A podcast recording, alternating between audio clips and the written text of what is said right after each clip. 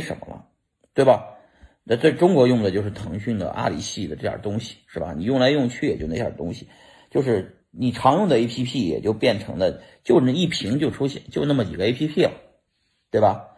大家注意看自己的手机的这个 APP 就可以看出来，你除了那几个常用的 APP 以外，你已经不再装新的 APP 了，对吧？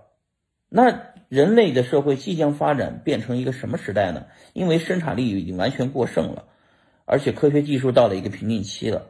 未来的一百年，我是说一百年的周期里面看，最多再发展十年啊，就基本上我认为是到了一个科学技术发展到了一个瓶颈期。到了这个瓶颈期以后，对吧？我们。看到大家的投资标的的这种新的这种投资标的，想象力空间就出现了大的变化。就是原来那种啊，就是你看世界的这个世界原来的前五百强企业是什么企业？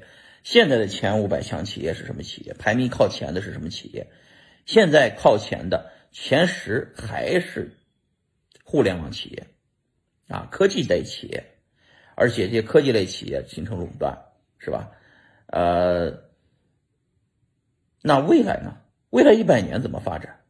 我认为未来的一百年呢，已经就是科技发展到了瓶颈啊，生产力过剩，那我们的发展就道路进入了这么一个阶段，就是嘚儿不发展了，不发展了，人们开始偏娱乐化啊，偏。